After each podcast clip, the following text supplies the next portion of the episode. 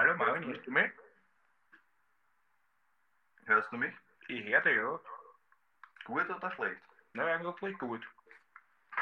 Na bitte.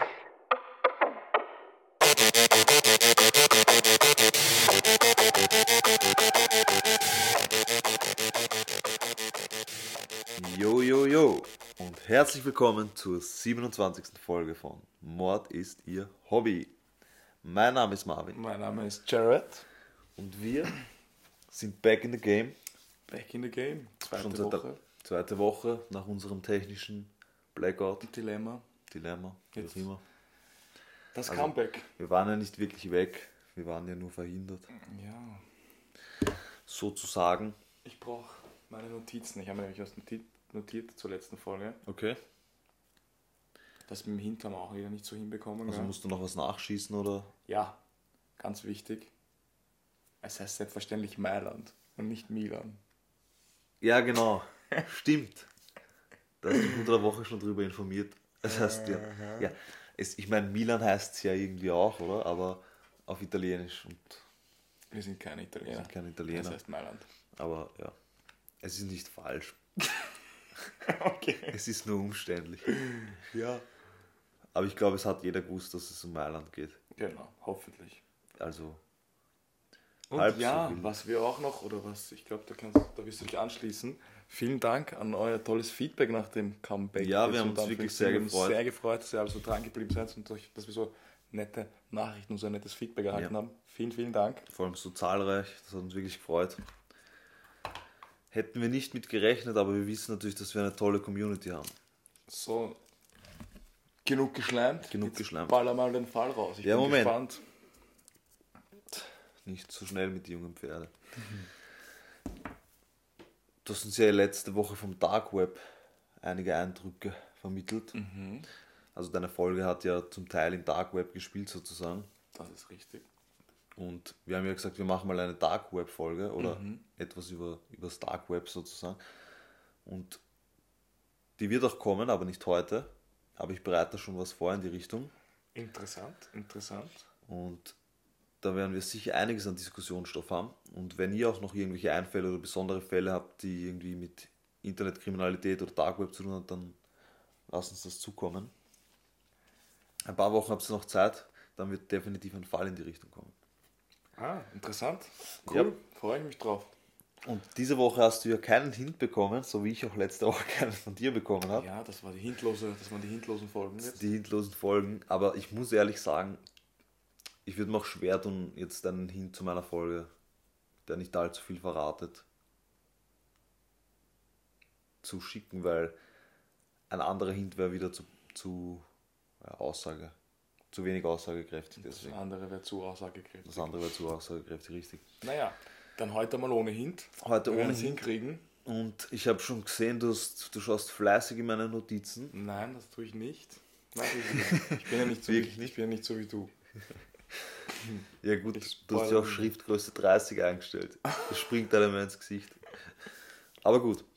Ich bin ja auch gespannt, ob du den heutigen Fall kennst. Ich bin mir eigentlich ziemlich sicher, dass du ihn kennst, aber er ist vielleicht irgendwo ganz tief in deinen Erinnerungen. Mhm. Es geht um den Mordfall von Sondershausen. Okay, sagt man mal ehrlich gesagt auf den ersten. Ja, auf den ersten Hörer sagst du nichts, weil weil es ja jetzt die Gegend an sich oder das, oder das Dorf oder die Stadt an sich ist jetzt nicht so, ist eher beschaulich. Aber wenn ich jetzt gleich dazu komme, wirst, wirst du dich daran erinnern. glaub ich. Okay, ich bin gespannt. Sondershausen, das ist eine kleine Stadt oder Gemeinde in Deutschland. Das heißt, wir sind wieder mal in Deutschland. Und der Fall an sich ist ja gar nicht so mysteriös. Was aber mysteriös ist, oder nicht mysteriös, aber interessant an dem Fall, das sind die Umstände und die Berichterstattung darüber. Und wie das bis heute die Berichterstattung vielleicht auch beeinflusst hat über Mordfälle. Interessant. Das Ganze ereignete sich am 29. April 1993, also vor gut fast 30 Jahren, kann man sagen. Am 29. April 1993 wird Sandro Bayer, der 15 Jahre alt war, in einen Hinterhalt gelockt und ermordet. Soweit so unaufregend unter Anführungszeichen. Aber was dir vielleicht schnell zu denken gibt, ist das Alter von Sandro, weil er war ja erst 15 Jahre alt, was schon ziemlich krass ist. Was aber vielleicht noch krasser ist, ist, dass die Täter genauso alt waren. Ah, ich glaube, ja. Da klingelt es bei Da mir. klingelt's, ja. Irgendwie, da waren viele Messerstiche und viele ekelhafte Wunden. Nein, nein, ist gar nicht, ist gar nicht so, so, so. Natürlich ist er grausam, gerade weil es sich auch um einen Jugendlichen handelt und weil die Täter jugendlich waren. Okay, dann glaube ich, verwechsel ich das gerade sogar. aber er ist nicht so blutig, wie du das schilderst. Vielleicht ist der Fall dann auch deswegen bekannt, wenn er dir dann bekannt ist, weil die Medien damals die allgemeine Stimmung ziemlich beeinflusst haben. Und wir werden uns heute auch neben dem Mordfall darüber unterhalten, wie Medien die Stimmung beeinflussen können und einen Mordfall umdeuten. Was ja nicht uninteressant ist. Weil es hat schon einige Prozesse gegeben, wo dann die, die ähm, na, wie sagt man? Berichterstattung darüber. Ja, wo die Berichterstattung praktisch den Prozess oder das Urteil beeinflusst hat, Mhm, Oder, gar, oder auch fast das Urteil dann gedreht hat. Ja. ja. voll, also wo es auch maßgeblich oder eigentlich dafür verantwortlich war, was dann schlussendlich dabei rausgekommen ist. Genau. Das war zwar diesm, diesmal nicht der Fall, aber trotzdem war die Berichterstattung sehr interessant. Also zuerst mal zum Tathergang vielleicht, damit man sich auch gleich rauskennt. Am frühen Abend des 29. April 1993 erscheint Sandro Bayer am verabredeten Treffpunkt, dem Kriegerdenkmal auf dem Rondell in Sondershausen. Also das ist praktisch so ein kleiner Berg gewesen und da oben war so ein, so ein Kriegerdenkmal. Und dort hat er sich verabredet mit Schulkameraden. Er hat das Ganze durch eine Freundin, die mit den späteren Tätern befreundet war, über einen Zettel bekommen, den Treffpunkt. Okay, also weiß man, wie die, was die für ein Verhältnis hatten? Waren die befreundet oder waren die nur Schul waren Schulkameraden. Schule gegangen? Sie waren Schulkameraden, sie waren nicht wirklich befreundet, aber es gibt trotzdem ein paar interessante Details, zu denen kommen wir aber noch. Die anderen, also die, mit denen sie sich verabredet haben, die späteren Täter, das waren Sebastian Schauseil, Hendrik Möbus und Andreas K. Möbus Eltern hatten eine Waldhütte in der Nähe des Treffpunkts, wo sie mit Sandro einkehrten. Also es war so eine verlassene Waldhütte einfach, die die Eltern besetzt, ähm, besaßen, aber nicht wirklich genutzt haben. Und sie haben das halt zum Spielen und so genutzt. Und dort sind sie dann eingekehrt und dort angekommen, fesselten sie ihn an einen Schaukelstuhl. Und da war es circa 20 Uhr, als Sandro Bayer sein Leben durch Erdrosselung verlor. Das heißt, Also das, die haben sich gesagt, die treffen sich dort mit dem. Dann haben sie ihn an einen Stuhl gefesselt und erdrosselt. und erdrosselt. Und zwar mit einem Stromkabel. Ja. Sie haben ein Stromkabel um den Hals gewickelt und so lange zugezogen, bis er praktisch erstickt. Daraufhin haben sie die Leiche vergraben, und zwar in einer Baugrube gleich neben der Hütte. Erst sieben Tage nach der Vermisstenanzeige wurde die Leiche dann gefunden und obduziert. Es konnte ziemlich schnell festgestellt werden, dass er eben durch Erdrosselung erstickt ist. Und man hat auch sofort herausgefunden, wer die Täter waren. Sebastian Schauseil hat sofort die Morde gestanden an Sandro und sehr detailliert beschrieben, wie sie, wie sie vorgegangen sind und war dabei äußerst emotionslos. Dabei sagte er, dass er immer schon einmal wissen wollte, wie es sich anfühlt, jemanden umzubringen. Also das war auch gar nicht, dass da die vorhatten, damit durchzukommen oder so. Genau. Also für ihn, für den Sebastian Schauseil, der hat von Anfang an die ganze Tat gestanden und auch gesagt, ja, er wollte halt einfach wissen, wie das so ist, wenn man jemanden umbringt. Krass. Seine Verteidiger rieten ihm dann aber, das Geständnis zurückzuziehen, was er dann auch getan hat, und stattdessen auf eine andere Strategie umzulenken. Und zwar war die Strategie der Verteidigung, Um das Ganze als. Nein, so. das habe ich auch zuerst geglaubt. Aber das wäre wahrscheinlich zu kompliziert, weil du brauchst ja dann ein Gutachten entsprechendes und so weiter. Dann gibt es wieder ein Gegengutachten und so. Deswegen war die Strategie einfach, sie haben gesagt, es war ein Unfall. Sie wollten praktisch nur Also, ihn ist quasi, erschrecken. also er ist quasi gestolpert, dann Nein, nein, Dann sie, sie wollten ihn erschrecken. Sie wollten ihn erschrecken und nur so lange wü- würgen, dass er noch überlebt, aber ihn einfach nur Angst einjagen. Ah, okay. Und dabei sei er dann gestorben. Ah, schwierig. Vor allem nach dem Geständnis und nachdem er. Vor allem nach dem Geständnis, das er sehr detailliert beschrieben hat und ja. das Gericht hat dann einen folgenden interessanten Satz zu dem Ganzen gesagt. Die ständige Beschäftigung, das übrigens dann auch die Berichterstattung beeinflusst hat, die ständige Beschäftigung mit satanistischem Gedankengut und mit Tötungsdarstellungen in Filmen habe die Hemmschwelle herabgesetzt, so dass eine solche Tat möglich wurde. Wir sind davon überzeugt, dass die Tat ohne diesen Hintergrund nicht möglich gewesen wäre. Also was heute die Killerspiele sind, waren damals die Filme. Ganz genau, und darauf wollte ich hinaus. Es, es wurde praktisch gleich einmal ein, eine Ursache gesucht, also vor allem ein Medium, was ja interessant ist, das, das sozusagen dazu anstiften würde, dass man zum Mörder wird. Und speziell der Film, der dir vielleicht bekannt ist, den du vielleicht aber nicht gesehen hast, Tanz der Teufel wurde hier erwähnt. Mhm. Also ich kenne ihn, ich habe ihn aber tatsächlich nicht gesehen. Der Film ist, ist bis 2016 in Deutschland sogar verboten gewesen.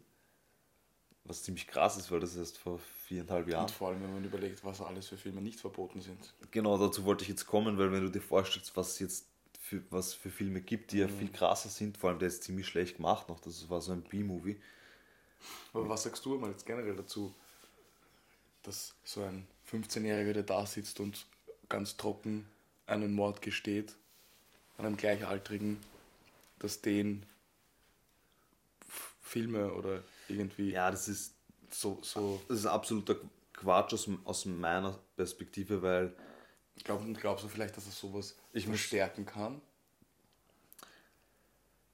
ich sag, also was ich mir vorstellen kann, ist zum Beispiel, wenn man jetzt zum Beispiel solche Gedanken schon hat, oder Gewaltneigungen generell, manche Kinder haben das ja, es kommt die aber auch irgendwo her, aber sie haben es einfach, dann kann das sowas inspirieren, weil man sieht vielleicht bestimmte, bestimmte Mordfälle oder sowas ähnliches. Und das kann dann einen inspirieren, das ist so wie Trittbrettfahrer auf die Art. So. Ja, aber wenn, wenn man dann Weil diese, So Entschuldigung, diese Szene, wo er in der, in der Waldhütte erdrosselt wird, kommt eben in Tanz der Teufel vor und dann eben und das Mädchen in, in Tanz der Teufel wurde auch in einer Baugrube entsorgt, unter Anführungszeichen. Und ich glaube, deswegen hat man halt speziell diesen Film herangezogen. Aber ich glaube, das hat halt das, Gan- das war das, das Ganze hat das nur. Das war sicher nicht ausschlaggebend dafür, dass drei, drei 15-Jährige zu Mördern werden, sondern es hat ihnen vielleicht, das hat sie inspiriert. So, so blöd das jetzt hat klingt. ihnen irgendwie dann ein, ja, es ist schwierig, aber es ist halt dann oft Weil du hast das Thema eh schon angesprochen, Killerspiele. Also wenn man dann zum Beispiel davon ausgeht, dass ganze Anschläge irgendwie dadurch entstehen im Kopf, dass man solche Spiele spielt, ist dann vielleicht sehr weit hergeholt. Ja. Das hat man ja bei diesen Amokläufen in Amerika auch dann behauptet eine Zeit lang. Oder auch, auch in Deutschland. Und dann war ja immer gleich, ähm, bevor man mal geschaut hat, aus welchem Umfeld die Person kommt, was für ein familiärer Background da ist und so weiter, war immer das erste, angeblich hatte er auf seinem Computer dieses und jenes ähm, Gewaltspiel. Vor allem, man muss halt auch immer dazu sagen, bei welchen 15- bis 16-Jährigen oder 15- bis 20-Jährigen, weiß ich nicht, was jetzt auch immer, findet man kein Ballerspiel jetzt unter Anführungszeichen oder irgendwelche Horrorfilme auf dem auf Und dem wenn PC das ist. wirklich so wäre, dass nur diese gewaltverherrlichenden Spiele oder Filme dich dazu verleiten, dann hätten wir ja eine Pandemie sozusagen. Weil dann müsste ja jeder, zumindest wenn, allein wenn jeder Zehnte oder jeder Hundertste Jugendliche Ja. daraufhin Gewalt begeht, dann hätten wir eine Pandemie an Gewalt, weißt du, was ich Ja. meine? Also das, Und wir haben schon eine Pandemie. und wir haben schon eine, das, rei- das reicht. Aber wie gesagt, also das ist für mich extrem weit hergeholt. Natürlich kann man jetzt sagen, weil diese Szenen in ähnlicher Form im Film vorkommen, ist okay, aber ich finde es unseriös. Also es, es ist schon ein sehr weiter Weg von einem Ballerspiel, wo man weiß, was man mit dem Knopfdruck auslöst, zu wirklich eine Waffe in die Hand nehmen und Ja. jemanden erschießen. Ich glaube, damit können wir das Ja. abschließen. Weil es Ja. ist auch wieder ein Thema, das, das es ist schwierig und Es, man muss ja auch dazu sagen, wir befinden uns im Jahr 1993. Und im Jahr 1993 war die erstens einmal die Studienlage zu solchen Sachen, wobei das Gewaltspiel-Ding ist ja noch immer ein bisschen, jetzt nicht mehr so aktuell, ich glaube, da hat man sich inzwischen schon, schon weitergebildet, unter Anführungszeichen, aber damals 1993 hat man halt schnell irgendwie Gründe gesucht. Das stimmt wahrscheinlich schon. Ne? Und das war dann eben in den Medien ein Riesenaufmacher, weil neben den ganzen ähm, gewaltverherrlichenden, ähm, damals nicht Spielen, aber Filmen, wurde dann auch gleich die Satanisten-Szene unter Anführungszeichen Ah, okay, in den. Vordergrund gerückt. Also da hat es dann geheißen, Da hat man dann dort die Schuldigen gesucht, oder? was? genau, also einige große Magazine, ich will jetzt keine, keine Namen nennen, aber einige sehr bekannte deutsche Magazine haben dann gleich berichtet, dass haben dann gleich alle möglichen Mordfälle, die passiert sind die letzten 10, 15 Jahre, mit Satanistenmorden in Verbindung gebracht. Und das ist dann halt ein bisschen ausgeufert und da ist dann ein bisschen so eine Hysterie auch entstanden, vor allem in Deutschland. Wo es dann geheißen hat, ähm, die Metal-Bands stiften zu Gewalttaten an. Das ist okay. halt dann immer ah, so. Das habe ich mitbekommen, ja. Ja. ja das, Genau. also so, das, das gibt es ja auch heute noch, dass man viel auch bei Musik sagt, dass diese Richtig, ja. ganzen. Aber da, da habe ich auch was Interessantes, zum Beispiel in 70% aller Pop-Songs kommt Gewalt oder gewaltähnliche ähm, Strophen vor, also Reime. Und das Problem, was man darin sieht, ist halt eigentlich, dass Popmusik hat halt immer so einen guten, so einen positiven Grundton, also vom, vom Beat her und so weiter. Und es wird dann halt, Kinder hören das halt vor allem gern. Und da kommt eigentlich viel Gewalt und Missbrauch und so weiter vor in den Texten. Ja, stimmt, aber das. Ja, und das kriegt aber dann immer so einen guten Unterton. Was- Ich finde, sowas ist viel, viel beeinflussender, weil es dich indirekt beeinflusst, als wenn, wenn ich jetzt direkt weiß, okay, in dem Lied geht es um Gewalt. Und ich setze mich halt auch bewusst damit auseinander. Damit auseinander, weil voll. es Halt ja, ist halt das anderes, wenn das ein Stilmittel ist. Ja. ja. Acht Jahre nach dem Ganzen. Aber nur ganz Ja. kurz nur mal. Also es waren aber drei, die, den, Es waren drei die da Täter. anwesend waren. Es waren drei anwesend. Der, über den wir gesprochen haben, der hat quasi das Kabel in der Hand gehabt. Zwei haben zugeschaut. Habe ich das richtig verstanden? Ja, also man geht davon aus, dass einer der Haupttäter war. Das war der jugendliche ähm, Hendrik Möbus, zu dem wir auch später noch kommen, weil der auch eine, eine interessante Nachgeschichte hat. Aber und Vorgeschichte. Aber man weiß es nicht genau, wer der Haupttäter war. Aber es, Okay, wurden, alle, es wurden alle drei zu gleich langen Strafen Tatsächlich. verurteilt, Ja. Obwohl es theoretisch muss ja einer das Kabel in der Hand gehabt haben. Ja, man, man weiß es aber nicht genau, weil sie, sie haben sich gegenseitig gedeckt quasi. auch interessant. Ja. Und auch interessant ist, was der Richter, der damalige, acht Jahre nach der Urteilsverkündung dazu zu sagen hatte. Er hat dazu gesagt, es war in gewisser Hinsicht ein Satansmord aufgrund dieses Hintergrundes, aber die Ausführung der Tat hatte nicht das geringste mit einem Ritual oder mit, Satani mit einer satanistischen Tat zu tun. Es fehlt jeder rituelle Hintergrund, es fehlt die Vorbereitung, es fehlt die Ausstaffierung. Ja, und das muss ich auch sagen. Also, ich, von dem, was ich bis jetzt von dir gehört habe, war da ja auch eigentlich, jetzt unter Anführungszeichen, nur das mit dem Kabel. Also, weil ich auch sehr weit hergeholt für mich, dass das was mit dem satanistischen Ritual zu tun hat. Also es war, sie waren halt, das muss man jetzt dazu sagen, sie hatten eine eigene Metalband gegründet okay. und die hat halt auch so satanistische Texte und so weiter enthalten. Also kann man natürlich sagen, es war ein Satansmord unter Anführungszeichen, aber wie er schon sagt, kein Ritualmord oder sonstiges. Weil, weil er in den Medien bis zum Schluss als Ritualmord bezeichnet wurde. Oder Satanistenopfer, was auch immer. Und eigentlich, wie es rausscheint, waren es niedere Motive. Genau.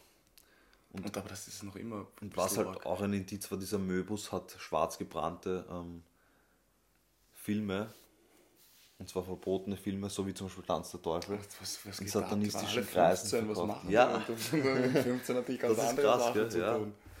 Das glaubt man nicht. Aber es ging damals schon wild zu. ja. Aber das finde ich krass, dass alle drei, ich meine, du wirst dann sicher noch dazu kommen, das wird auch noch interessant, wie lang die Strafen sind, weil die könnten Ja, theoretisch dazu kommen wieder, wir jetzt eh gleich. frei sein, aber dass alle drei die gleiche Strafe bekommen haben, finde ich, Naja, wenn du nicht weißt, wer die Tat ausgeführt hat und dann alle drei sagen, sie waren's, zugleich unter Anführungszeichen. Also haben dann alle drei quasi gestanden, oder? was? Naja, es wurde, sie haben es nicht gestanden, die Verteidigungslinie war schon, dass es ein Unfall war, aber man hat auf, auf Mord geurteilt. Hm, krass. Und natürlich haben sie die Jugendstrafe, eine Jugendstrafe erhalten und sie waren unbescholten, deswegen haben alle drei eine Haftstrafe von fünf Jahren bekommen. Fünf Jahre ist krass. Richtig. Krass wenig. Ja. Es wurden, also sie haben sogar ihr Abitur nachgeholt in Haft. Und dort haben sie dann wieder eine Band gegründet, die sich In Ketten nannte. Und jetzt kommt. Beinhard jetzt, ehrlich, also da waren, das sind drei 15-Jährige, die einen anderen 15-Jährigen umbringen, dann kriegen sie dafür fünf Jahre und in Haft gründen sie eine Band, die in Ketten heißt. Es kommt noch viel krasser. Es kommt jetzt noch viel krasser. Also das ist, das ist schon fucked up. Nein, das ist jetzt Faktor, was ich dir jetzt sage. Hör zu, mein Lieber. Auf dem Cover ihrer ersten Kassette war ein Bild des Grabes des ermordeten Sandro Bayer. Also das ist schon, also das ist, what, was? Das ist krass, oder? Das ist wirklich. Also dass man das zulässt. Ja, zulassen. Naja, okay, Wahrscheinlich. ja, kannst du schwierig verbieten, aber das, keine Ahnung, das, was? Das ist, ja. Ja, das ist halt nochmal zusätzlich Also eine Verhöhnung für, das Eltern Opfer und für die Eltern. das- Es gab dann sogar, sogar Morddrohungen gegen die Mutter von den dreien. Also von einem der drei, man weiß nicht von wem. Mhm. Und später auch aus rechten Kreisen. Warum das so ist, dazu kommen wir auch noch. Ja. 1998 wurden alle drei auf Bewährung entlassen, eben fünf Jahre nach dem Mord. Henrik Möbus, der vermutlich der Haupttäter war, Also die wurden einfach wieder auf die Gesellschaft entlassen. Ja, auf Bewährung halt. Naja, sie waren halt fünf Jahre in Haft und scheinbar Ja, waren sie so weit halt resozialisiert. So weit resozialisiert, dass sie die Band gründen und das Cover stellen. Ja, Krass. Ich, also wenn ich der Entscheidungsträger wäre, hätte ich mir es vielleicht auch anders überlegt, aber Ja, vor allem, das muss ja, das muss ja, also die, das, die müssen ja nicht, also da hat sie was im Kopf. Ja, also das ist auch interessant. Ich habe leider nichts zu einem psychologischen Gutachten gefunden. Also ich weiß nicht, ob es überhaupt ein Gutachten gegeben hat. Ja. Aber sie sind bis auf Henrik Möbus nicht auffällig geworden. Aber Henrik Möbus ist ja wohl sehr auffällig geworden. Und zwar einen Monat nach seiner Entlassung bereits, fiel auf einem Metal-Konzert auf, auf dem er dem Hitlergruß zeigte. Daraufhin erhielt er eine Gefängnisstrafe von acht Monaten. Als er auch noch in einem Interview sein Opfer als Volksschädling verhöhnte, wurde die Bewährung widerrufen und er floh in die USA, wo er bei einem Neonazi-Freund unterkam. Also, Und du musst dir vorstellen, der war erst der sich hat 20. erlauben können, ist ja schon krass. Der, der ist mit 20 in die USA gegangen und ist abgehauen. Dort wurde er Monate später festgenommen und an die deutschen Behörden übergeben und war dann bis 2004 in Haft. Und jetzt ein interessantes Detail noch zur Vorgeschichte der Tat. Die drei Jugendlichen hatten zuvor in der Schule die Band Absurd gegründet. Diese Der Band, Name passt. der passt ja. Diese Band spezialisierte sich auf sehr harte Metal-Musik. Sandro Bayer wollte dazugehören, also unser Mordopfer. Jedoch wurde sein Ansuchen abgelehnt von den dreien. Dazu sagte Hendrik Möbus in der Schülerzeitung kurz vor dem Mordfall folgendes. Und das ist ziemlich krass, finde ich im Nachhinein. Er hat gesagt, also beherzigt meine Worte und ihr lebt vielleicht noch ein wenig länger. Vielleicht. Was? Und das ist irgendwie krass, oder? Weil, Also also, hat er hat das in, in, Richtung, in Richtung Sandro Bayer, hat er das, wurde so zitiert in der Schülerzeitung. Vor dem Mord. Genau. Ein paar Tage davor.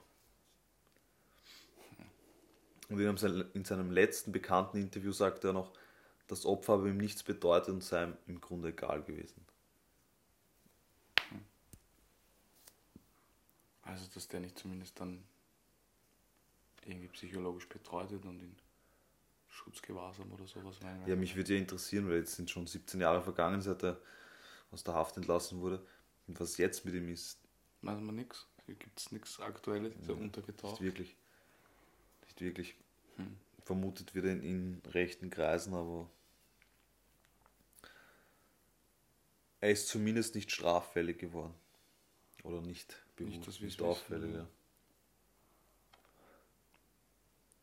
Aber es ist ja schon krass, wenn du mit 15 jemanden ermordest. Ich weiß ja nicht, was mit den anderen zwei Jungs waren, aber das hast, hast du dein Leben lang als, als schwarzen Fleck im Ja, Leben. aber der nimmt das ja quasi als fast wie eine Art Für, Medaille. ja, für den ist es eine Medaille und ich glaube, der wird auch nicht so schnell davon abrücken oder Reue zeigen, weil ich allein schon diese emotionslosen Worte und so weiter, dann das Cover, Das ist und dann, und das und da hat nicht, also wenn sowas heute passieren würde, deswegen, weil das, das, das ist, was, was gibt es dazu noch zu sagen, wenn sowas heute passieren würde die das Cover dann noch rausbringen etc., der würde ja alleine durch die Medienberichte würden die so einen Hass auf sich ziehen, dass die ja keinen Meter mehr machen könnten, wenn die in Freiheit wären.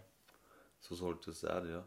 Und was war damals mit der Medienberichterstattung? Das ging eher dann in Richtung einfach nur satanistische Ritualmorde und Ja, das Problem ist, man hat das dann also halt. ich, erwarte mir da so einen Genau. wütenden Mob. weißt du, was ich Ja, ich meine? weiß schon, was du meinst. Die Öffentlichkeit war auch sicher wütend und so weiter, nur die Wut, die Wut wurde halt von den Medien so gelenkt, dass es in Richtung Horrorfilme, satanistischer Musik gegangen ist. Das heißt, Metal-Bands und, und gewaltverherrlichende Filme haben ihr Fett abbekommen praktisch, wurden verurteilt, aber dass bei den drei Jugendlichen eigentlich was gehörig schiefgelaufen ist, im Elternhaus oder wo auch immer, das hat halt irgendwie dann keinen, das hat halt abgelenkt davon. Und wie krass das auch für die Angehörigen und Eltern etc. Ja, also, sein muss, dass das so. Wie gesagt, die Mutter von, von Sandro Bayer ist ziemlich unter Beschuss gekommen, warum auch immer. Nicht von der Öffentlichkeit, aber von, von rechten Kreisen und so weiter. Gab es immer wieder Morddrohungen gegen sie. das ist heftig. Ja, es ist extrem heftig. Und der Fall ist an sich ja nicht so mysteriös, aber was für mich halt immer bei solchen, Ist halt krass. gerade so ein Fall, ja, es ist halt einfach krass. Wie kommen drei Jugendliche mit 15 Jahren auf die Idee, einen Jugendlichen in ein Waldstück zu locken und dort einfach umzubringen? Ja, die Impulse werden wahrscheinlich da von diesem einen ausgegangen sein und das wird halt seine Fantasie und der wird halt da ein, ja, einen Knick haben, wenn man das nicht ausdrückt, aber dass das dann, weiß nicht, dass das dann so einfach dahingenommen wird und Ja, ja, es hat auf jeden Fall eine Welle der Entrüstung. also das, das, das klang ja bis, bis zu einem gewissen Punkt, wenn der da fünf Jahre kriegt und so wie der sich verhalten hat und mit der Band gründen und so, das klingt ja nur, als wäre das wieder eine Frage der Zeit, bis da wieder irgendwie Bis da wieder was irgendwas passiert. Ja, ja das, das ist halt generell. Ich habe da auch mal gelesen von einem mexikanischen Auftragskiller, der mit 17 Jahren fast 100 Leute ermordet hat und ihm jetzt aus dem Gefängnis dann kommt und 35 ist. Und er hat gesagt, er wird das halt nie wieder aus seinem Leben rausbekommen, aber er weiß auch nicht, wie er damit leben soll. Und ja, Und lebt halt Du musst damit. dir vorstellen, du bist 35, hast mit 1700 Leute umgebracht. Naja, das kann ich mir nicht vorstellen. Ist ja der Fall überhaupt nicht bekannt. Also, Ich kenne den Fall tatsächlich, also es sagt mir nichts, es kann schon sein, dass es irgendwie mal beiläufig, werde ich ihn sicher schon irgendwann, aber es ist mir ist mir jetzt nicht so hängen geblieben, weil die Tat an sich ist arg, aber das mit dem Hintergrund jetzt von dir ist halt heftig und für mich sticht da dieser Möbius, glaube ich, heißt er raus. ja, Möbus, ja. Möbus. Das finde ich halt arg, dass, also dass man da jetzt nichts mehr drüber hört. Und ich meine, weiß nicht, vielleicht ist er jetzt auch wieder resozialisiert, lebt er irgendwo irgendwie unter uns, aber Eh, also er wird unter uns leben, aber wie erfolgreich oder nicht erfolgreich er ist, weiß ich jetzt nicht. Aber, tja, könnte man vielleicht noch nachrecherchieren. Vielleicht schieße ich das dann kurz vor deiner nächsten Folge ein. Und was sagst du zu der fünfjährigen Haftstrafe? Ich meine, Jugendstrafrecht hin oder her, aber ohne irgendeine Art von Beobachtung danach oder irgendwas, ich meine, Bewährung. Ja, fünf Jahre finde ich krass kurz. Also, Schon, oder? wenn es dann heißt, es war wirklich Mord und dann fünf Jahre, ich, pff, ich weiß nur, dass Jugendstrafrecht ist immer irgendwie, also in Österreich ist es einfach halbiert, ausgehend vom, vom normalen Strafgesetzbuch. Ich denke, in Deutschland wird es ähnlich sein, aber bei lebenslänglich oder 20 Jahren komme ich vor auf allem 10. zumindest Sicherheitsverwahrung. Ich mein- oder, ich, also, ich weiß nicht, wie man damit bei Jugendlichen, wie man Ja. umgehen kann, aber die waren dann danach schon volljährig und Natürlich ist halt auch die Frage, wenn du jemanden einsperrst mit 15, sind die Chancen sicher höher, als wenn er. ja, aber da war ja gar keine Art von Reue oder irgendwas in der Richtung. Ja, Das finde ich halt in dem Fall so schwierig. vielleicht waren sie Was ist die Konsequenz daraus für die drei? Na, einerseits die Haftstrafe. Ja, aber so Jugendknast in, in Deutschland ist zu überleben. Dann gründest du noch eine Band, kommst raus und Ja, ich glaube nicht, dass sie es leicht hatten nicht danach. naja, Ich, mich würde interessieren, ob das im Strafregister Auszug steht. Mord. ja, muss wahrscheinlich. Mord ist Mord. Ja, wo kann man arbeiten als Mörder? also, außer jetzt für ein Drogenkartell. Dort ist wahrscheinlich Grundvoraussetzung, aber. Ja, es ist krass. Dann wissen wir, was er jetzt macht. Ja. Nein, das ist, fünf Jahre sind lächerlich, auch aus meiner Sicht. Aber Ich meine, schon für finde das 15-Jährigen, Jugendstrafrecht es, an es sich ist ja schon schon für einen gut. 15-Jährigen ist es schon so viel, dass du die Natürlich. Jahre von 15 bis 20, ich meine, du musst, du musst Das dein 18 Geburtstag dann etc. Extrem das, wichtige das schon. Ja. Und das ist schon ein wichtiger, ein, ein krasser Einschnitt ins Leben, das, das schon. Der Aber 18. Geburtstag. Scheiß mal auf den 18. Geburtstag. ich habe jetzt, nur um Ja. die Geburtstagsfeier. Nein, Das ist hab wichtigste ich habe jetzt, habe jetzt nicht die Geburtstagsfeier geweiht, sondern alles, was damit einhergeht. Ja, Man wird halt erwachsen. was, ja. Was die, die ersten. Also das, aber wenn man sich, wenn man es jetzt von der anderen Seite betrachtet, jetzt, was wir vorhin schon kurz erwähnt haben, stellen, was, was mit den Angehörigen, mit den Hinterbliebenen, was ist. Das ist halt. Ja, sicher. Aber für die Angehörigen ist sowieso keine Strafe genug. Deswegen. Das, das stimmt, das ist halt auch, wie man da wieder umgeht. Ich meine, dass das, also das mit der Band gründen und mit dem Bild. Ja, das ist halt das ist halt- absolute Verhöhnung für die Angehörigen. Das, das ist wirklich krass. Das darf wieder, das, also das sind so Sachen. Also wie ich das mit dem Bild gelesen habe, da ist mir auch kurz die Gänsehaut aufgeschrieben, weil das ist schon ziemlich heftig. Dass man halt damit durchkommt, finde ich so krass. Ja, Einfach. dafür hätte es eigentlich nochmal eine Haftstrafe kriegen sollen. Ja. Ja. Also was ist dein Fazit? Puh, mein Fazit ist ja schwierig immer, weil es halt fast noch Kinder eigentlich sind. Aber ja, wahrscheinlich auch wieder eine Diskussion für die ganze Folge, ab wann ist man komplett strafmündig oder wann man das herabsetzen sollte oder sonst irgendwas. Das ist wieder eine andere Diskussion, aber das ist halt. Das macht einem schon ein bisschen Angst. Auf jeden Fall, ja. Man das. Also das. Aber es ist ja schon lange her. Nein, ich meine generell, dass das, dass das also es, es ist halt schwierig.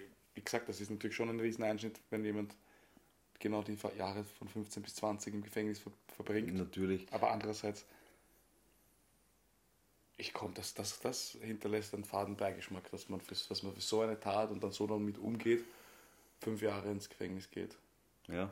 und dann sein Leben einfach weiterlebt und dann auch so weiterlebt.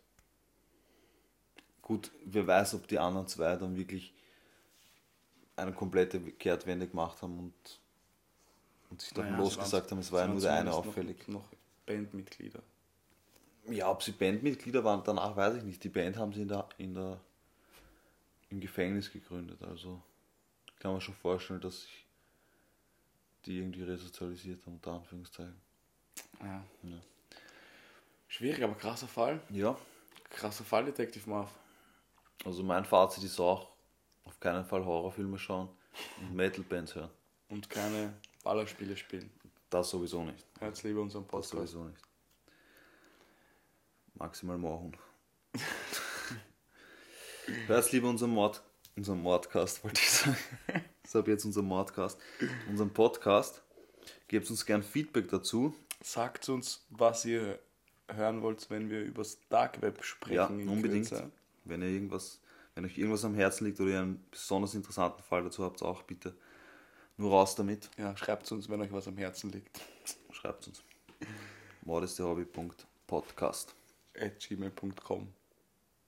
Ja, voll. Wir haben auch eine E-Mail-Adresse. Aber die Leute schreiben uns ja meistens auf Instagram. Ja, ich würde sagen, dabei belassen wir uns jetzt für die Woche. Okay. Ich bin auch schon am Fall für nächste Woche, sehr gespannt. Ich bin gespannt. Ich bin wahnsinnig gespannt. Es ich kann gar nicht schlafen.